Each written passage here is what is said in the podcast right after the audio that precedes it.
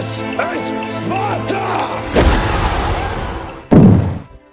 La intención no es nada sin acción. Para entender este principio de sabiduría espartana, lo primero que tenemos que hacer es definir qué es una intención. El diccionario define una intención como una cosa que una persona se propone hacer.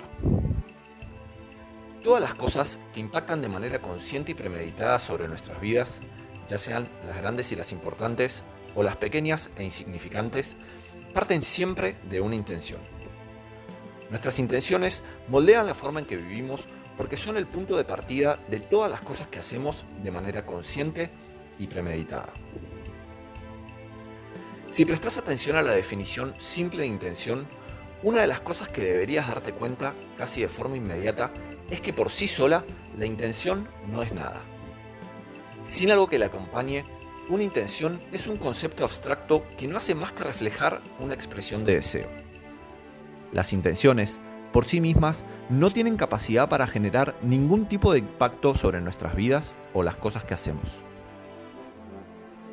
Para que una intención salga del mundo del abstracto y se convierta en algo real, necesita siempre de una acción, o a veces incluso de muchas. Las acciones concretas y palpables que nosotros como personas somos capaces de ejecutar en el mundo real son las únicas que tienen la capacidad y la fuerza de transformar las intenciones en realidad. En el plano de las necesidades básicas de todos los días, esta relación simbiótica entre la intención y la acción es natural y es tan obvia que ni siquiera necesitamos pensarla de manera consciente para facilitar ese proceso de transformación. Por ejemplo, cuando te dan ganas de tomar agua, tu mente no necesita atravesar por un proceso de análisis complejo para entender cómo transformar esa intención de hidratarte en una realidad. Pues sabe, casi de forma instintiva, que lo único que necesita hacer es servirse agua y tomarla. Existen, sin embargo, en la vida de todos, intenciones cuyas acciones de transformación requieren de un proceso mucho más complejo y difícil de entender o detectar simplemente por costumbre o instinto.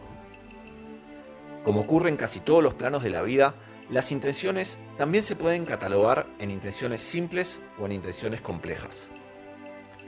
Podemos definir a las intenciones simples como aquellas intenciones cotidianas que nuestra mente puede procesar y transformar de manera subconsciente e instintiva. Saciar nuestra sed o hambre, movernos de un punto A a un punto B, o incluso muchas de las pequeñas tareas repetitivas que todos tenemos que realizar de manera cotidiana en nuestros trabajos o profesiones son ejemplos de intenciones simples que requieren de acciones simples para transformarse en realidad. Esta semana, en lo que queremos que pienses es en tus intenciones complejas. En esas cosas que querés para tu vida que todavía no tenés y que tampoco tenés tan claro qué hacer para conseguirlas. Esas intenciones complejas que no te resultan fáciles de procesar son en general las que necesitas transformar en realidad para generar un impacto importante y definitorio en tu vida. Cuando pienses en esas intenciones complejas, trata de hacerlo entendiendo que si no las acompañas de acción, esas intenciones nunca van a dejar de ser deseos.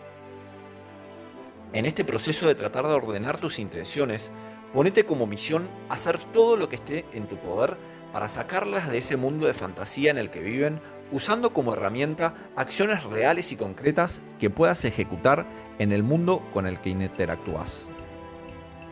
Analiza tus intenciones y trata de entender y definir cuáles son esas acciones concretas que necesitas ejecutar para transformarlas en realidad.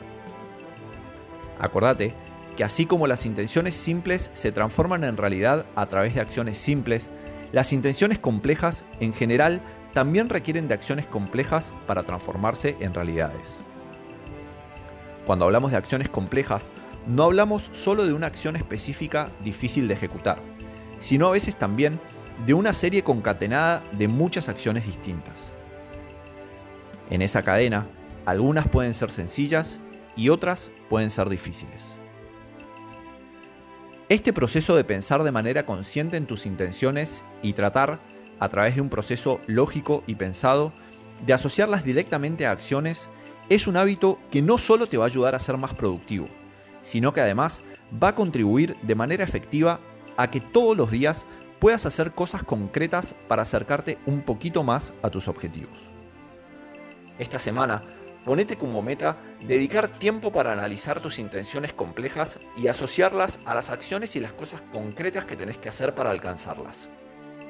Ponete como meta que tus acciones empiecen a tener un propósito, para que puedas empezar a ejecutarlas con la seguridad de que están contribuyendo de manera concreta a transformar una de tus intenciones en una realidad.